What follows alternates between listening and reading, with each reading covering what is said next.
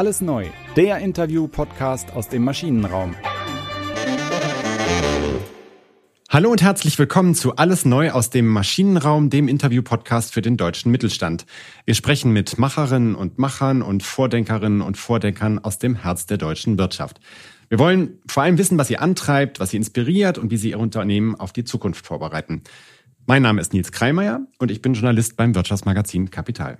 Und ich bin Tobias Rappers, Geschäftsführer des Maschinenraums, dem Transformationsökosystem für Familienunternehmen. Unser heutiger Podcast-Gast ist Wolf-Dieter Adelhoch. Er ist CEO bei der Dussmann Group. Bei Dussmann denken die einen oder anderen von uns vielleicht an das Dussmann Kulturkaufhaus hier in Berlin in der Friedrichstraße. Das ist Deutschlands größtes Medienkaufhaus. Doch die Dussmann-Gruppe fasst weitaus mehr Geschäftsbereiche unter ihrem Dach zusammen. Mit Wolf sprechen wir darüber, welche Geschäftsbereiche Dussmann alles bedient, was Digitalisierung im Dienstleistungssektor bedeutet und wie ein Unternehmen mit mehr als 60.000 Mitarbeiter über New Work denkt. Es ist ein sehr persönliches Gespräch, das wir vor Ort hier in Berlin aufgenommen haben. Bevor wir das Gespräch starten, erzählt uns Nils wie immer etwas über die Unternehmensgeschichte der Dussmann-Gruppe. Was bisher geschah. Wenn alles seinen geregelten Gang genommen hätte, dann wäre aus Peter Dussmann ein Buchhändler geworden. Als Nachfolger in der Leitung der elterlichen Buchhandlung im schwäbischen Rottweil. Doch der Mann hat andere Pläne. Nach der Ausbildung zum Einzelhandelskaufmann zieht Dussmann Anfang der 60er Jahre nach München. Es ist eine Zeit, in der sich die Art zu leben ändert. Vor allem junge Männer ziehen von zu Hause weg, arbeiten an anderen Orten und bewohnen sogenannte Junggesellenwohnungen und Dussmann macht daraus eine Geschäftsidee.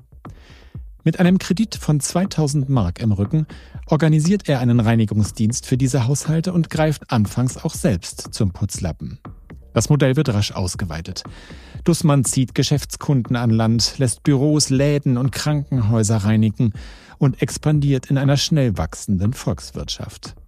Er perfektioniert die Idee des Outsourcings – zunehmend auch außerhalb Deutschlands und mit immer mehr Dienstleistungen im Angebot. Heute gehören zur Dussmann Group neben Reinigungsfirmen auch Sicherheitsdienste, Dienstleister für Gebäudetechnik und Betriebskindergärten.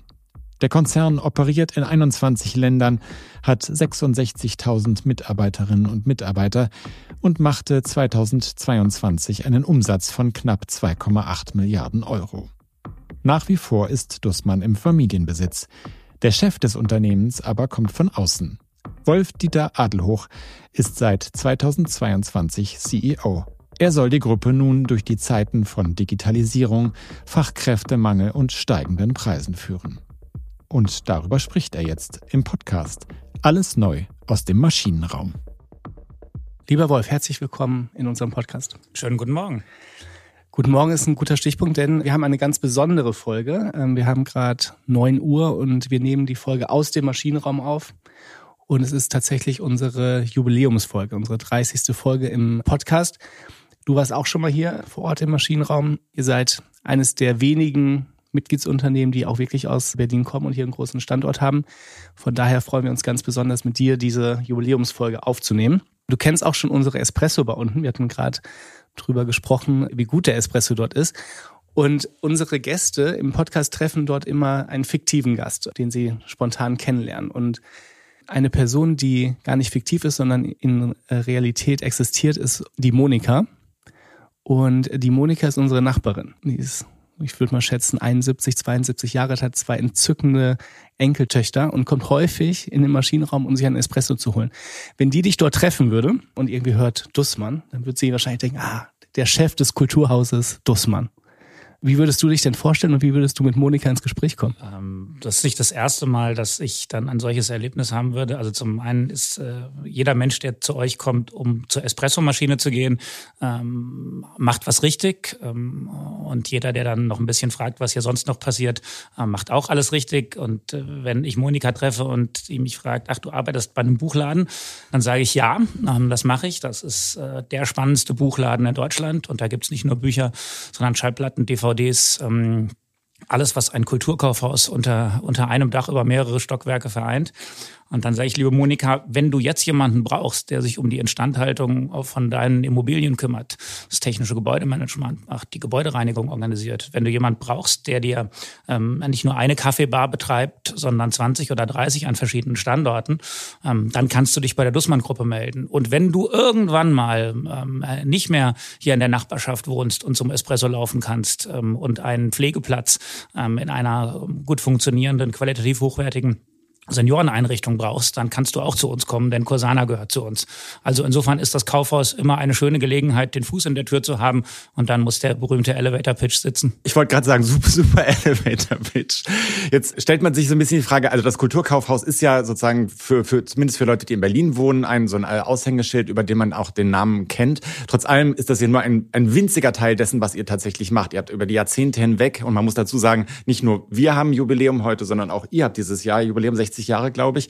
Und ihr habt über die Jahrzehnte hinweg das Geschäftsmodell ja kontinuierlich ausgeweitet. Gibt es da eigentlich sozusagen eine rote Linie, bei dem ihr sagt, das ist der Pfad, auf dem wir ausweiten, weil die Palette ist so groß eigentlich. Ja, absolut. Also es gibt den, es gibt den roten Faden im Geschäft, es gibt ein Kerngeschäft, das sich eben rund um die Dienstleistungen, um, um Gebäude und den Menschen ähm, ähm, abspielt. Also das ist der Betrieb von Gebäuden, das ist aber auch das Kümmern um die Menschen.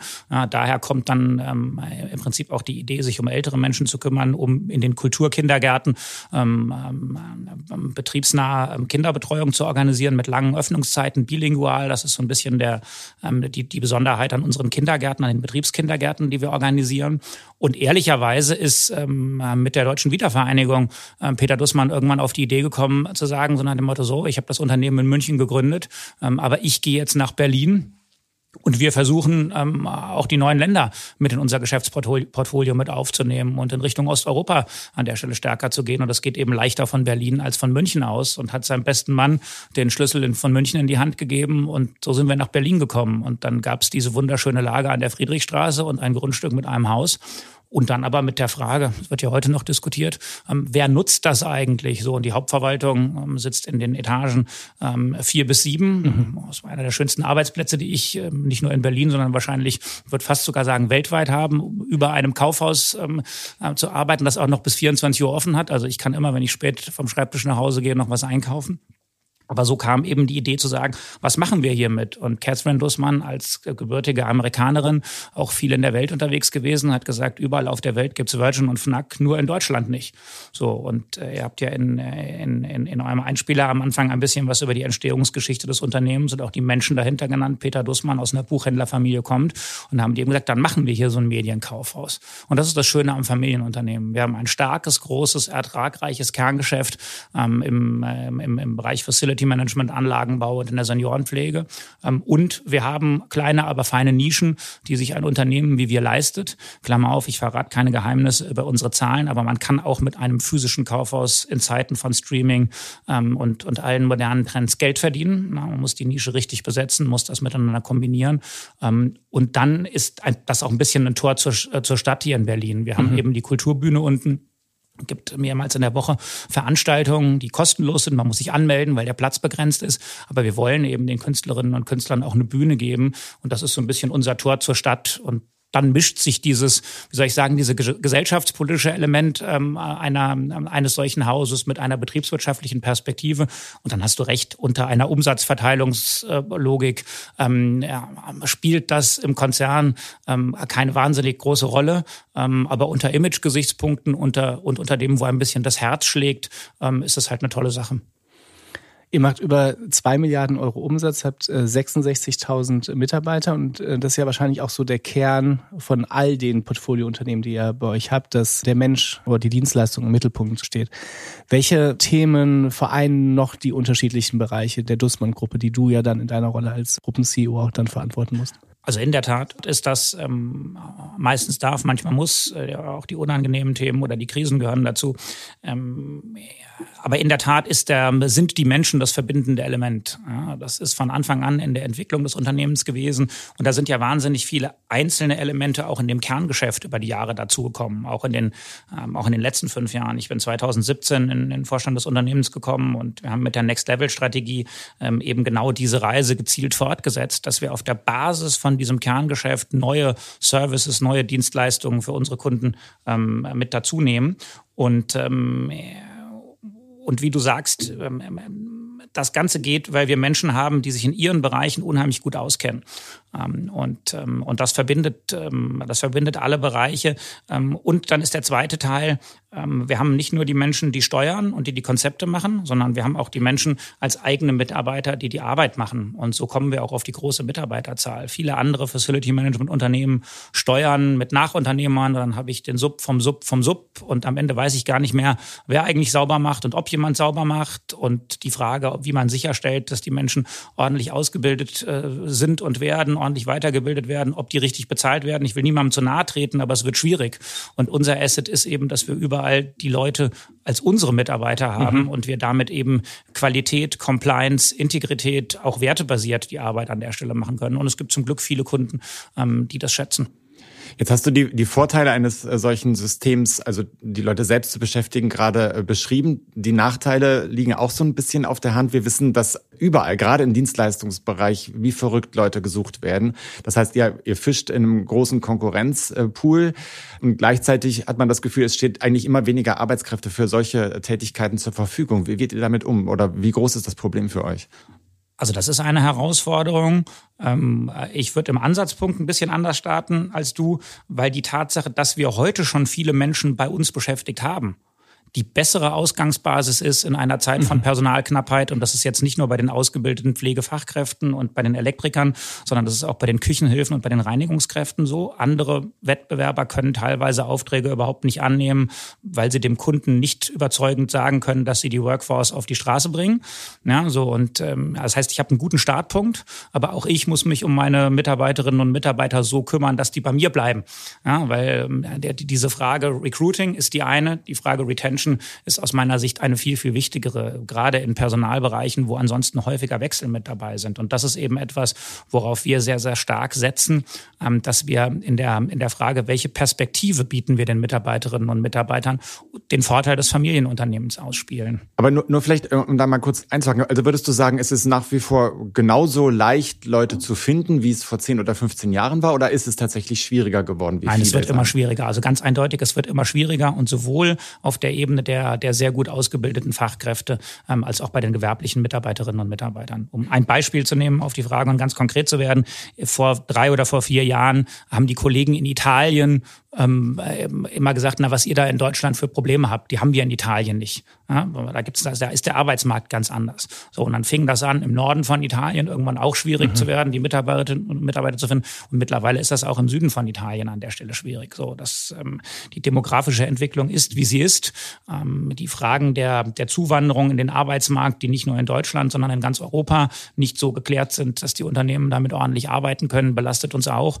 Ähm, und ähm, wir merken das zunehmend stärker als eine Herausforderung. Wir versuchen darauf zu reagieren, indem wir die Mitarbeiter wirklich dort einsetzen, wo sie auch gebraucht werden. Also dass ich beispielsweise im Reinigungsbereich nicht jeden Morgen ein Büro reinige, sondern wir aktiv dem Kunden anbieten, pass auf, wir schließen uns an dein Raumbuchungssystem an und wir reinigen nur die Räume, die auch wirklich benutzt werden.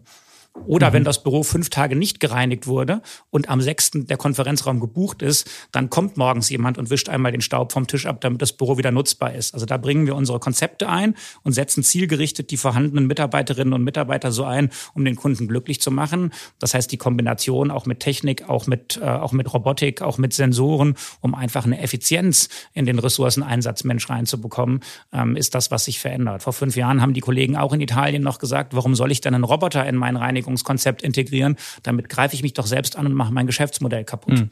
Ja. Jetzt sind wir so ein bisschen bei dem, bei dem Schlagwort Digitalisierung. Und als du in Facility-Bereich eingestiegen bist damals, hattest du auch, glaube ich, den Bereich IT unter dir. Ist für euch Digitalisierung nicht unbedingt nur im Facility-Bereich, sondern auch in den anderen Bereichen eher ein Thema, was markt- und kundenorientiert ist oder was mehr interne Prozesse vereinfacht, automatisiert, um das System am, immer effizienter am Laufen zu halten? Also wir haben sehr, sehr stark intern ähm, eine, ich weiß immer nicht, ob Digitalisierung da schon der richtige Begriff ist, weil dann droht immer gleich die künstliche Intelligenz als nächstes auf die Agenda zu rutschen. Aber ich habe eigentlich zunächst mal eine Automatisierung ähm, und eine Harmonisierung von meinen operativen Geschäftsprozessen an der Stelle. So und dann kann ich jetzt wirklich intelligent das mit Softwarelösungen unterstützen, ähm, mit allem, was dabei ist. Dann kann ich auch anfangen, Daten zu sammeln, die ich dann wieder nutzen kann. Ähm, und dann wird irgendwann aus meiner Automatisierung, aus meiner Digitalisierung dass der internen Geschäftsabläufe ähm, ein Wert, den ich auch wirklich dem Kunden gegenüber einsetzen kann. Ja, und die Reinigungskonzepte oder die Instandhaltungskonzepte eben so machen kann, ähm, dass, ähm, dass ich beim Kunden eine gewisse Qualität erreiche und dann werden daraus auch neue Serviceangebote oder Geschäftsmodelle, wenn ich diesen Datensatz ähm, oder mhm. diese Datensätze an der Stelle nutze. Aber intern ist es noch eine ziemlich große Herausforderung, ähm, mal die Basis ähm, und die Bodenplatte für den Teil hinzubekommen. Gibt es jetzt zum Beispiel Facility Management, weil da viele sich vielleicht am Rande auch schon mal mit beschäftigt haben, was dort äh, mit der Digitalisierung alles möglich ist. Gibt es dort auch komplett neue Geschäftsmodelle, dass Kunden zum Beispiel jetzt nur noch nach der gereinigten Fläche bezahlen, aber nicht nach der Gesamtquadratmeterzahl des Gebäudes, weil man das jetzt auslesen kann, besser als man das vorher konnte oder irgendwelche anderen Themen? Absolut. Also ähm, die, ähm, wir haben eine insgesamt eine wirtschaftliche Situation, dass natürlich auch ähm, unsere Kunden, egal aus welchen Branchen sie kommen, ähm, auf die Kosten achten müssen. Das ist ehrlicherweise nicht neu, ähm, aber wir natürlich in Verbindung damit, dass wir mit bestimmten Reports, die wir erzeugen, die eine Transparenz haben, um jetzt an Effizienzkonzepte ranzugehen, ähm, die Kunden danach fragen. Und ehrlicherweise will ich diese Karte auch ausspielen, weil das ist ja mein Vorteil. Ja, ähm, mein Kunde hat drei oder vier Objekte. So, und wenn ich eine Million Kunden habe, die jeweils drei oder vier Objekte habe, habe ich ja einen ganz anderen Querschnitt an Erfahrung, ähm, als das kleinere Wettbewerber an der Stelle haben. Das heißt, wo ich die Nachteile habe, weil ich eine große Organisation mhm. habe, muss ich die Skalierung ähm, aber irgendwo auch nutzen und, und ausspielbar machen. Und das ist eben, früher gab es einen guten Objektleiter. Und wenn ein neuer Kunde oder ein neues Objekt gewonnen wurde, dann ist der gute, erfahrene Objektleiter mit seinen zwei jüngeren Kollegen durch das Objekt durch, hat sich das angeguckt und hat denen Tipps gegeben. Das ist auch heute noch so. Aber das kriege ich natürlich in der Komplexität der Themen, die ich bei einer technischen Betreiberverantwortung habe, gar nicht mehr hin. Da bräuchte ich ein halbes Jahr, bis ich das mache. Das heißt, diese Konzepte jetzt so automatisiert verfügbar zu haben, dass unser Mitarbeiter in der MyDussman-App, in einem CAFM, Computer-Aided Facility Management System, mhm. diese Daten hat und im Prinzip mit einer Software und einer Hardware-Unterstützung sich durch das Gebäude bewegt beim Onboarding oder auch im täglichen Betrieb. Das kann ich eben erst jetzt machen und ähm, das nutzen wir sehr, sehr intensiv. Das heißt, das ist schon ein Aspekt der Automatisierung, die du angesprochen ja. hast, weil ich wollte dich auch bitten, dass du dann noch mal ein bisschen konkreter wirst, was Automatisierung bei euch tatsächlich bedeutet. Also inwieweit das auch ein Instrument ist, auf die schwierigere Personalsuche zu reagieren und, was er genau einsetzt da. Genau.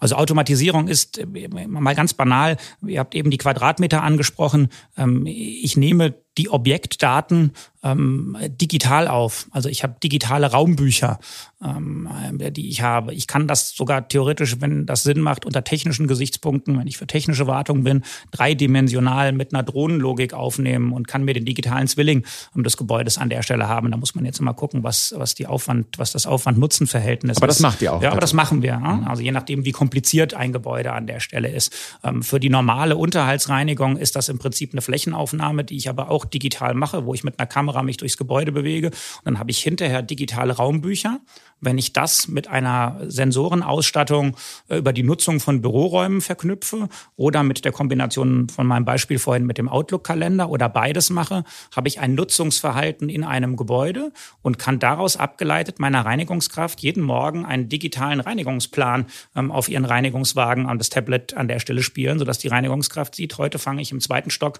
mit den drei Räumen an. Im, äh, in dem Raum nebendran ist ein Kaffeefleck, weil da ist am Tag davor etwas runtergefallen. Da bereite ich mich darauf vor, und nehme die richtige Reinigungschemie dafür mit und habe im Prinzip digital ausgespielt einen Reinigungsplan. Und die Zeiterfassung ähm, von, der, von der Kollegin oder von dem Kollegen ähm, machen wir auch in der MyDosman-App. Also da verknüpfe ich verschiedene Systeme ähm, und, ähm, und habe im Prinzip einen voll digitalisierten Prozess. Wird mhm. das schon überall eingesetzt? Ähm, sind die Kunden bereit, überall dafür zu bezahlen? Habe ich schon überall den Business Case an der Stelle raus? Nein, weil ich ganz, ganz viele Elemente habe. Das kennt ihr wahrscheinlich aus, aus anderen Diskussionen, ähm, wo, weiß ich nicht, ähm, äh, immer wenn ich einen Roboter habe oder eine Batterie brauche, ist das Thema äh, Batteriekosten noch ein Problem der Betriebswirtschaftlichkeit. Wir probieren das aber auch. Wir setzen das um. Wir haben Kunden, die diese Innovation schon heute haben wollen. Und irgendwann wird daraus auch für uns ein Business Case und dann wird das flächendeckend ausgerollt werden. Das Problem ist, dass die Gebäude mit der richtigen Sensorik ausgestattet sein müssen, damit das in dem Umfang auch passieren kann, so wie du es gerade beschrieben genau. hast, oder? Also im, im, Neubau ist das häufiger vorhanden mhm. ja, und viele Gebäude sind im Bestand und da haben wir mit Partnern zusammen, also wir sind nicht auch noch ein Sensorhersteller oder ein ja. Drohnenhersteller, wir haben dann strategische Partnerschaften, ähm, Kooperationen, ähm, aber wir können das auch in einem Bestandsgebäude machen. Also wenn ihr das nicht alles so toll gemacht hättet, wie ihr das hier als bei, bei, bei Bezug ähm, getan hättet, könnten wir ähm, mit so einem Konzept hier reingehen und könnten die Sensoren installieren. Wir könnten auch einen CO2-Sensor ähm, hier installieren, der dann äh, Lüftungsempfehlungen, mhm. Belüftungsempfehlungen an der Stelle gibt. Also das kann man, und was kostet heute so ein Sensor? Also das sind, äh, sind Cent-Produkte, die an an der Stelle mit dabei sind. Ähm, brauche ein bisschen Verkabelung, damit ich die Möglichkeit äh, des effizienten Datentransfers an der Stelle habe. Das kann ich alles easy nachrüsten. Das ist nicht das Problem. CO2-Sensoren habt ihr bestimmt hier drin, oder? Haben wir auch, ja, tatsächlich. Ja. Ähm, aber unser Gebäude ist nicht komplett automatisiert tatsächlich.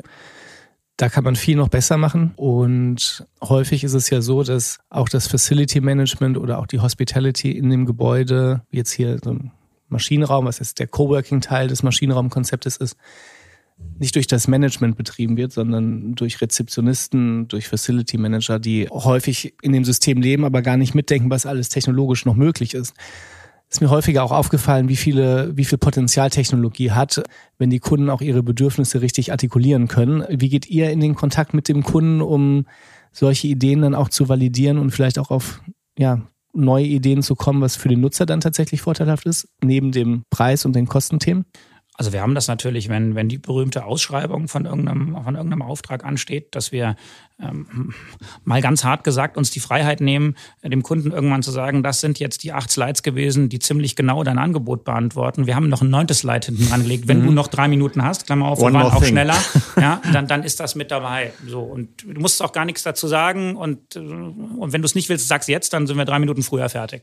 Da sagen eigentlich 100 Prozent der Kunden, ich gucke mir die Seite an wenn wir vorher die drei Minuten rausgeholt haben. So, und ansonsten ist es an vielen, vielen Stellen im Dialog mit dem Kunden. Wir mhm. haben viele größere Kunden, wo wir auch in einer Art strategischen Partnerschaft sind, wo man sich dann auch immer wieder dem Wettbewerb am Ende auch im Preis stellen muss, aber wo eigentlich genau in diesem Tagesbetrieb, wie du das sagst, im Dialog des Objektleiters beim Kunden, ja, der Objektleiter dem Kunden sagt, du, das Problem, was du hier hast, das gibt's äh, gibt's wie Sand am Meer und da gibt's drei Standardlösungsmöglichkeiten. Wenn du willst, spreche ich mal mit meinen Kollegen und wir sagen dir, dass du kannst dir das auch woanders angucken. Und wenn du dann möchtest, dann können wir das auch bei dir hier an der Stelle mhm. implementieren. Und das klingt jetzt so hochtrabend, aber das sind teilweise ja ganz banale Fragen. Gerade in solchen Gebäuden, Klar die gemischt und flexibel ähm, an der Stelle genutzt werden. Und diese, der Trend von, ähm, von New Work ähm, hat sich ja durch Corona nochmal sehr, sehr stark beschleunigt. Und wie ich, weiß ich nicht, ein funktionierendes Gastronomie, Catering, ähm, Versorgungskonzept in so einem Gebäude mache, ähm, da gibt's eben heutzutage ganz andere Möglichkeiten, als das früher war. Früher hat jeder gedacht, ich brauche eine eigene komplette Küche und ich muss immer vor Ort von der, vom Waschen der Kartoffeln bis zum Schneiden, bis zum Kochen, umgekehrt alles selbst machen.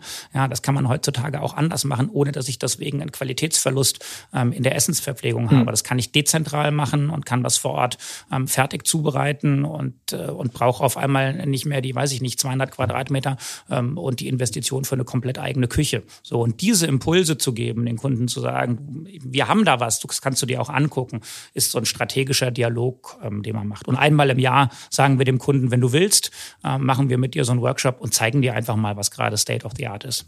Habt ihr intern auch eine Innovationseinheit, die sich mit solchen Konzepten dann auch beschäftigt? Ja, also unser, unser Kerngeschäft wird eigentlich überall ähm, ähm, in einer regionalen Logik ähm, geführt, weil ich operativ, ähm, wenn ich Qualität umbringen will, äh, um, um, umsetzen will, ähm, äh, Menschen vor Ort brauche, die das in der berühmten Kommandokette an der Stelle machen. Wir haben aber sogenannte Competence Center, Cleaning, äh, Gebäudetechnik oder Catering, mhm. die sich mit diesen Trends aus den einzelnen Gewerken an der Stelle beschäftigen. Und wir haben auch ein, ein zentrales Innovation Management im Unternehmen. Ähm, ich sage mal spaßeshalber, wenn der Dussmann Dussmann wüsste, was der Dussmann weiß.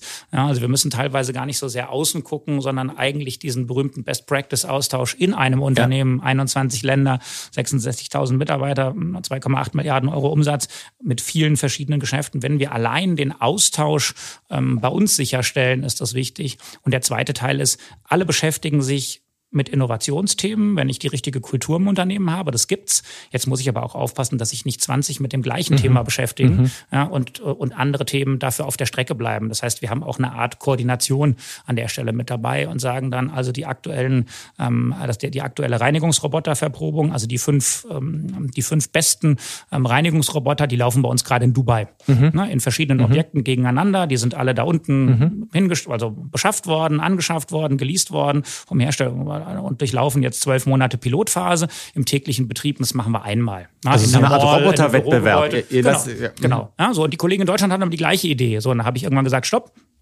und die Kollegen in Deutschland äh, sind jetzt äh, dann gerade dabei, das Food Service Innovation Lab, also die ganzen Catering-Trends ein mhm. bisschen zu beleuchten, weil da auch die Diskussion hier ein bisschen weiter ist als in anderen Ländern. Ähm, und so ähm, nutzen wir da ein bisschen die Größenvorteile. Ähm, und hinterher wird eben ausgetauscht, was die Erkenntnisse von den Themen sind. Und wir haben Experten im Unternehmen, die diese Innovationen dann auch Stück für Stück in das Tagesgeschäft umsetzen. Wolf, du hast gerade was gesagt, und zwar New Work. Das ist ein weiteres großes Thema. Wir haben viele Familienunternehmer und auch CEOs im Podcast, mit denen wir auch schon über New Work gesprochen haben. Ähm, und auch wenn man so die, die Medien verfolgt, dann bezieht sich New Work meistens auf die White-Collar-Worker, die im Büro sind. Und dann spricht man über Homeoffice und so weiter und so fort. Jetzt seid ihr ein Unternehmen mit 66.000 Mitarbeitern, ich glaube allein fast 25.000 in Deutschland, die ganz viele Arbeiter haben für die Homeoffice nicht so einfach umsetzbar ist, weil die müssen ja die Gebäude reinigen oder im Kindergarten sein oder die in der Pflege eingesetzt werden. Was bedeutet für euch New Work in dem Bereich? Also in der Tat, aus einer, aus einer eigenen Organisationsperspektive ist das bei uns ähm, ein, äh, ein sehr, sehr geringer Teil der Kolleginnen und Kollegen. Das ist eigentlich immer dort, wo ich irgendwie Headquarter oder irgendeine, ähm, irgendeinen, den, den Verwaltungsbereich ähm, an der Stelle habe. Ähm, so, das heißt, auf die gesamten Mitarbeiterzahlen gesehen ist das für uns verschwindend gering. Wir sind sehr, sehr stark äh, aus, der, aus unserer Kundenperspektive damit auseinandergesetzt, weil mhm. wir natürlich genau ähm, die Dienstleistung bei den Kunden erbringen. So, und da hängt es jetzt auch davon ab, sind wir ähm, reden wir über, über, über eine Chemieproduktion, über eine Chipproduktion, die unser Kunde ist, über ein Logistik, ähm, über einen Logistikkunden. Da habe ich Sort Center, Fulfillment Center, ähm, Fabriken, ähm, ja, Produktion ähm, und da gibt's kein New Work. So und da, da müssen wir mit anderen Konzepten arbeiten, als wenn ich ähm, als wenn ich irgendeine komplizierte oder komplexe Büroimmobilie habe mit mehreren Nutzern, die, ähm, weiß ich nicht, von Banken, Versicherungen ähm, und einer Werbeagentur ähm, benutzt ist. Also wir, wir also ehrlicherweise intern versuchen wir logischerweise auch Erfahrungen zu sammeln mit bei unseren eigenen Kolleginnen und Kollegen und die auch in den Genuss zu bringen von dem, was wir an anderer Stelle machen. Also mhm. auch die Verwaltungsmitarbeiterinnen und Mitarbeiter ähm, profitieren davon. Ähm, aber das ist jetzt bei uns kein, ähm, insofern kein, kein gigantischer interner Punkt. Aber bedeutet das so, dass diese ganzen Themen, die so durch die Medien geistern, auch Ansprüche der Gen Z und so, dass das im Blue-Color-Bereich gar keine Rolle spielt, dass da gar keine Nachfrage ist, der Arbeitnehmer dort irgendwie auch es muss ja nicht unbedingt flexibler sein, ne? Es muss ja keine Flexibilisierung bedeuten, es kann ja auch irgendwelche andere Aspekte haben, um die Arbeitswelt attraktiver zu gestalten. Also die, die Frage spielt dort natürlich eine, eine Rolle, aber sie ist mit anderen Elementen in der Diskussion an der Stelle verknüpft. Mhm. Es ist eben nicht die Frage von Homeoffice, das ist schlichtweg ausgeschlossen in einem Produktionsbetrieb oder in irgendeinem, wo die Menschen Leistungen an der Stelle erbringen, sondern es ist dann die Frage, wie anstrengend ist denn die Tätigkeit, die ich mhm. machen würde? Also habt ihr denn Möglichkeiten, weiß ich nicht, körperlich anstrengende Tätigkeiten zu erleichtern? Das ist wieder so eine Sache, wo wir Mensch und Roboter miteinander kombinieren. Also weiß ich nicht, wenn ich in der Pflege irgendwann so ein Exoskelett an der Stelle habe, ja, habe ich natürlich, wenn ich, wenn ich eine bestimmte Anzahl von Menschen am Tag betreue, weniger körperliche Arbeit, als wenn ich das komplett ohne Unterstützung mache. Wenn ich ähm, in einem, im Logistikbereich reinige, da habe ich nachts mal so zwei, zweieinhalb Stunden, ähm, wo ich das zwischendurch machen darf. So und nachts zwischen zwei und vier auf so einer Aufsitzreinigungsmaschine große Bahnen zu fahren, ist ziemlich ermüdend und langweilig. Mhm. Wenn ich da den Roboter nehme und dem Mitarbeiter sage, du machst das Mapping von dem Roboter, machst andere Dinge, dann hat er einen werthaltigeren Arbeitsplatz unter dem, was ich ihm bezahlen kann und hat weniger physische, psychische Anstrengungen. Also unter dem Gesichtspunkt ist es mit dabei. Und dann ist natürlich die ganze Frage von Arbeitszeitmodellen etwas, was mhm. ganz, ganz wesentlich ist. Also bieten wir Flexibilität bei Kinderbetreuung oder bei Pflegefällen, ähm, Betreuung von Angehörigen an der Stelle an. Ähm, ähm, also die, diese ganzen klassischen Fragen, ähm, die es ja in dem Blue-Color-Bereich historisch so in Deutschland noch weniger gab ja. als im White-Color-Bereich. Da versuchen wir durchaus vorne mit dabei zu sein. Das wird auch von einigen Mitarbeiterinnen und Mitarbeitern angenommen. Ähm, es sind aber, es sind eher weniger und die anderen Mitarbeiterinnen und Mitarbeiter sagen, ich würde gern fünf Tage in der Woche arbeiten. Klammer auf, ich muss auch fünf Tage in der Woche arbeiten, weil ich das Geld verdienen muss. Mhm. So und vier Tage bei gleichem Gehalt, ähm, weiß ich nicht, könntet ihr einen eigenen Podcast dazu machen. Ähm, gibt ja Forderungen, ja, gibt die in die Richtung gehen. Ja, so, also ich höre da immer gerne zu und sage, pass auf, ihr könnt mich gerne einladen, aber ich sage da halt nichts, sondern ich höre dann zu und dann sage ich am Ende, fun funktioniert bei uns oder funktioniert nicht. So und bisher von all dem, was ich gehört habe, sage ich, funktioniert nicht. Ähm, so und deswegen ist so ein bisschen, ich glaube, da muss man dann eher gucken, wie man wie man sich in der Art und Weise, wie man sich als Arbeitgeber verhält, wie man auf Sondersituationen reagiert, wie man sich mittelfristig und langfristig um die Mitarbeiter kümmert. Das ist ganz, ganz wichtig, ja. ähm, was, ähm, was mit dabei ist. Ich habe sehr oft bei mir gehört, so nach dem Motto, ja, ähm, und wir können ja gehaltlich gar nichts machen, weil das ist alles tariflich geregelt und äh, haben wir gar keine Möglichkeiten, äh, irgendwie auszubrechen. Und dann habe ich gesagt, naja, aber die, die, die, die Tarifgruppe ist doch an eine bestimmte Qualifikation gebunden. Und wenn ich dem Mitarbeiter sage, wenn du bei mir anfängst, anfängst, bist du nach anderthalb Jahren so weitergebildet, dass du in die nächste Tarifgruppe mit einer anderen Aufgabe hochrutschen kannst. Dann ist das doch ein Angebot, was ich machen kann und was ich machen muss und womit ich mich differenziere. Und das sind dann auch Dinge, wo die Leute sofort mhm. zuhören und was ein bisschen das New Work im Blue-Color-Bereich ja. an der Stelle ausmacht. Ein wesentlicher Punkt ist ja wahrscheinlich auch ein äh, Familienunternehmen zu sein und deswegen langfristiger denken zu dürfen, auch zum Wohle der Mitarbeiter. Es gibt ja auch Beispiele jetzt aktuell, die OMR-Dokumentation über Gorillas, die in kürzester Zeit 10.000 Arbeiter eingestellt haben, wo das nicht so gut dann funktioniert hat am Ende oder auch ein Grund war, weswegen das Konzept nicht funktioniert hat. Die Rolle des Familienunternehmens und deine Rolle als externer ähm, CEO und Gesamtverantwortlicher letzten Endes. Wie fühlt sich das für dich an, in diesem Kontext arbeiten zu dürfen? Also äh, irgendein Eigentümer hat jeder.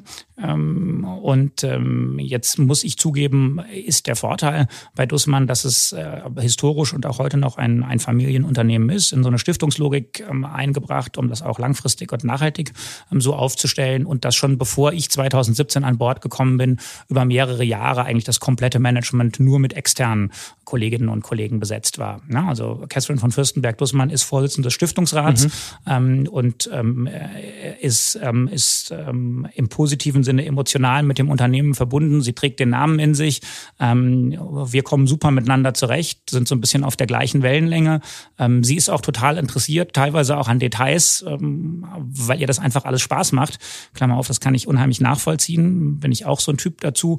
Ähm, aber ansonsten ähm, haben wir wenn wir die Strategie definiert haben und Budgets definiert haben, eine unheimlich große Freiheit mhm. und haben eben den Vorteil, ähm, weiß ich nicht, im Vergleich zu einem Private Equity ähm, und Wettbewerber, dass ich nicht Umsatz und Marge auf einen Zeitraum von zwei Jahre gleichzeitig optimieren muss, sondern bei den vielen losen Fadenenden, die in der Welt gerade sind, einige der Megatrends habt ihr gerade angesprochen, ähm, gibt es Dinge, die sich nicht gleich rechnen sondern die eigentlich mittelfristig und langfristig ähm, die richtigen, die richtigen Schritte erfordern. Und das ist unheimlich gut, dass man das machen kann, dass man dort auch das Vertrauen und die Freiheit von einem Unternehmen hat. Wir verdienen zum Glück immer noch gut genug. Das Unternehmen ist einfach kerngesund, ist quasi schuldenfrei. Das ist eine unheimlich gute Ausgangsbasis, sodass wir auch in Krisenzeiten antizyklisch investiert haben und die Strategie umgesetzt haben. Und, ähm, und ehrlicherweise die, die Diskussionen oder die, die Diskussion ist der falsche Begriff, ähm, das, das Sparring, die, die, die Interaktion ähm, mit, ähm, mit, mit Frau Dussmann ist eine, die total spannend ist. Ähm, und dann haben wir zum Glück unheimlich viele gute Manager, die schon lange in dem Geschäft sind, viele, die neu bei uns dazugekommen sind, also auch eine ganz coole Mischung, mhm. sodass das Team sich unterhakt und dann nach vorne geht. Ich würde gerne, bevor wir zu den Abschlussfragen kommen, nochmal auf das Thema Innovationsmanagement kommen, über das du ja gesprochen hast. Inwieweit geht es da nur um Prozessinnovation oder auch tatsächlich die Entwicklung neuer Geschäftsmodelle? Dahinter verbirgt sich so ein bisschen die Frage, bleibt ihr sozusagen in dem Portfolio, was ihr habt an Geschäftsmodellen oder geht das eventuell noch weiter, so wie das Unternehmen sich ja auch entwickelt hat über die Jahrzehnte? Also das geht weiter. Ein ganz konkretes Beispiel aus den letzten drei Jahren. Wir haben ähm, bei allen Trends im Facility Management gesehen, dass es äh, immer mehr Kunden gibt, ähm, die für sich Komplexität reduzieren wollen und deswegen bündeln. Einen Dienstleister mit mehreren Gewerken für mehrere Standorte zu beauftragen, auch länderübergreifend. Da haben wir eine unheimlich gute Ausgangsbasis, aber was uns gefehlt hat, ist eine sehr starke äh, Kompetenz im Bereich Gebäudetechnik.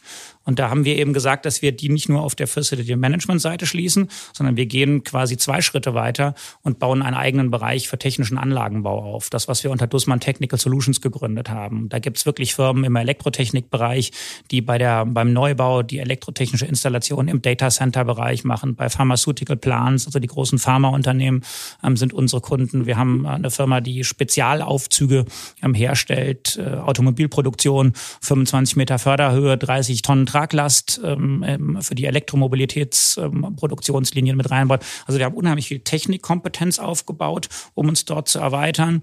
Und wir sind jetzt gerade, ähm, weil uns unheimlich viele Kunden bei dem Thema Sicherheit darauf angesprochen haben, die gesagt haben, Mensch, ihr macht auch in eurem Bereich Security Services nicht nur die klassische Bewachung mit Menschen, ähm, sondern auch da fehlen uns die Leute, sodass wir Rundgänge in komplexen Industriegeländen machen wir mit Kameras, machen wir mit Drohnen, machen wir mit Sensorik und dann gibt es einen Mensch, der in der Leitstelle sitzt ähm, und ein mobiles Eingreifteam, das irgendwo fährt, aber ich habe nicht mehr 20 Leute, die patrouillieren und die haben gesagt, ihr geht doch schon sehr stark von dem, von, von, dem, von dem Bewachungsthema in Sicherheitstechnik, in OT rein. Was ist denn mit dem Thema Cybersecurity? Und dann haben wir gesagt, naja, das ist durchaus ein ziemlich weiter Weg und eine Kompetenz, die wir bisher so nicht haben. Aber unsere Businesskunden, die wir haben in, in unserem gesamten Netz, die haben alle die, gleiche Fragestellung, dass Sicherheit immer wichtiger wird. Und deswegen sind wir jetzt gerade dabei, ein Joint Venture mit einem israelischen Cybersecurity-Unternehmen an den Start zu bringen, die nach Europa wollten. Und wir haben gesagt, wir brauchen die Kompetenz ähm, und haben ein ganz konkretes Beispiel, was in den nächsten Wochen losgehen wird und wir eben in dem, in dem Security Consulting Teil und in dem Beratungs- und Umsetzungsteil ähm, eben auch dieses, äh, dieses Element ins Portfolio mit aufnehmen werden. Das heißt, da kauft ihr einfach auch Kompetenz zu und baut sie nicht ausschließlich selbst auf. Dann. Ja, das ist, das ist ein Thema, was ähm, das können wir nicht. So, und deswegen sind wir dort wirklich auch in einer Joint Venture-Logik reingegangen, haben auch nicht gesagt, wir kaufen irgendwas und machen eine Vollintegration, ja, sondern wenn ich Cybersecurity-Experte heute bin oder in Zukunft bin, ähm, mache ich das bei einem großen Facility-Management-Unternehmen, Fragezeichen, Familienunternehmen mit viel Kunden ist schon wieder spannend. Ja, also so ein bisschen die Vorteile des Tankers, aber dann haben wir gesagt, brauchen wir irgendwie, brauchen wir eine Schnellbootlogik, die im Flottenverband an der Stelle mitfährt und, ähm, und brauchen ja auch permanent Kompetenz, Weiterentwicklung und Aufbau. Das, was heute State of the Art ist, ist in vier Wochen schon wieder veraltet, äh, weil die Angreifer sich ja auch weiterentwickeln. Und deswegen ist dann so eine Joint Venture Logik an der Stelle das Richtige. Wir haben zum Abschluss des Podcasts immer drei Fragen, die wir dann noch stellen. Und damit fängt Tobias jetzt erstmal an. Wir haben den Podcast ja mit Monika gestartet und dem Kulturkaufhaus. Von daher die erste Frage ist, welches Buch hast du zuletzt gelesen, äh, was dich besonders inspiriert hat? Also wenn ich ehrlich antworte, ähm, was ja die Idee ist, ähm, ich habe gerade ähm, am Wochenende ich weiß nicht zum wievielsten Mal, wahrscheinlich zum 30. oder zum 40. Mal die Unternehmenschronik zum 50. Geburtstag in der Hand gehabt und habe mir gedacht, ich blätter so ein bisschen durch. Ich habe sie aber wieder von vorne bis hinten durchgelesen. Und das ist das Schöne, ähm, weil man darin eben, man sieht die Geschichten und die kompletten Stories mit Mensch am konkreten Beispiel, was in diesem Unternehmen war. Also das war insofern wirklich die letzte sehr spannende Lektüre. Die zweite Frage schließt sich eigentlich so ein bisschen daran an, denn was lernst du gerade, was du noch nicht kannst? Was lerne ich gerade, was ich noch nicht kann? Ähm, äh, okay, also auch da wieder volle Offenheit. Ähm, Italienisch. Ähm, oh ja. Wir haben eine sehr, sehr große Einheit ähm, in Italien ähm, mit, ähm, mit, mit 23.000 Mitarbeiterinnen und Mitarbeitern. Ähm, da darf ich, das ist sehr selten ein Muss, da darf ich ähm, auch, im, auch im Board ähm, als Non-Executive mit dabei sein und bin einmal im Monat ähm, auch dort, also sagen, nach Corona auch wirklich, auch wirklich physisch ähm, und habe irgendwann gesagt, dass auf äh, ja, Dolmetscher ist für den Anfang an ganz, ganz hilfreich gewesen. Wenn ich Englisch reden darf, ähm, ja, dann ähm, schaffe ich das mit dem Zuhören. Früher viel Französisch gesprochen, im Urlaub viel in Spanien gewesen. Ähm, und jetzt ist im Prinzip die nächste Ambition, auch ein bisschen was auf Italienisch sagen zu können. Und da ist es ganz gut, auch nochmal die Basics an der Stelle zu haben. Verstehen klappt schon sehr, sehr gut.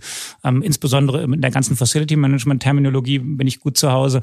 Ähm, aber da ist echter Lernaufwand gerade dahinter. Du hast gerade von dem Buch gesprochen mit der Unternehmensgeschichte. Die letzte Frage passt dazu perfekt. Welches Kapitel der Familienunternehmengeschichte möchtest du gerne geschrieben haben? Ähm, ich möchte das Kapitel geschrieben haben, dass wir ähm, ähm, dass wir in Zeiten von, ähm, von, einer, von einer drastischen und dramatischen Veränderung ähm, unserer Welt, in der wir leben, ähm, mit all den äh, Themen, die es dort gibt, Klimakrise und die Notwendigkeit der Dekarbonisierung, alternde Gesellschaft und die Notwendigkeit, ähm, Betreuungsmöglichkeiten, menschliche Betreuungsmöglichkeiten ähm, anzubieten, ähm, das Unternehmen äh, Dussmann Group ähm, in eine Zukunft geführt habe, bei der wir auch in diesem nächsten Kapitel immer Frontrunner waren und, ähm, und uns weiterentwickelt haben, also to evolve. Ähm, manche Begriffe sind auf Englisch einfach präziser, Vielleicht auch ähm, auf als, sie, als sie auf Deutsch sind. ja. Wahrscheinlich ist es dann so ähnlich, gleicher Wortstamm, weiß ich nicht, lerne ich.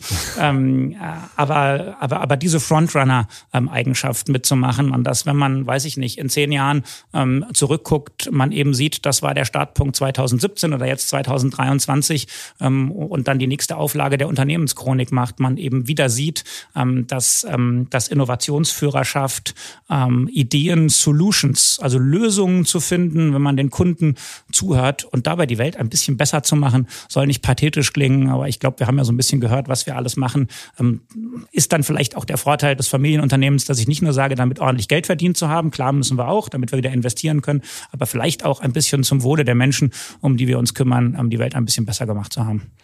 Super, vielen, vielen Dank für deinen Besuch und für das sehr spannende Gespräch. Ganz vielen Dank. Danke euch. Ja, vielen Dank auch an euch, liebe Zuhörerinnen und Zuhörer, dass ihr heute wieder dabei gewesen seid. Wir haben gesprochen mit Wolf-Dieter Adelhoch, dem CEO der Dussmann Group. Also es ist wirklich viel jetzt bei mir hängen geblieben, aber ein interessanter Aspekt ist tatsächlich, dass Automatisierung ja nicht immer nur bedeuten muss, dass man Roboter einstellt oder Roboter nutzt, gerade im Reinigungswesen, sondern dass man sowas auch sozusagen, dass es auch eine Effizienzlösung bedeuten kann, einfach, dass eine Software eine effizientere Nutzung von Räumen ermöglichen kann und dass damit auch Automatisierung verbunden sein kann. Also finde ich einen ganz spannenden und interessanten äh, Aspekt, den äh, Wolf-Dieter Adelhoch, glaube ich, auch sehr gut ausgeführt habt.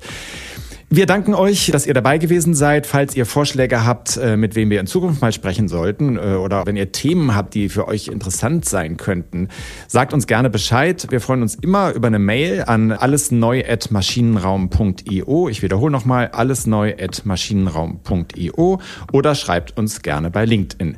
Sollte euch dieser Podcast gefallen, diese Folge gefallen haben oder auch generell das Format gefallen, dann abonniert ihn gerne bei Spotify oder Apple und hinterlasst doch eine freundliche Bemerkung.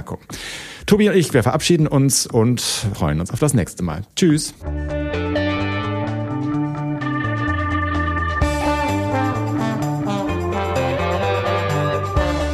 Alles neu, der Interview-Podcast aus dem Maschinenraum.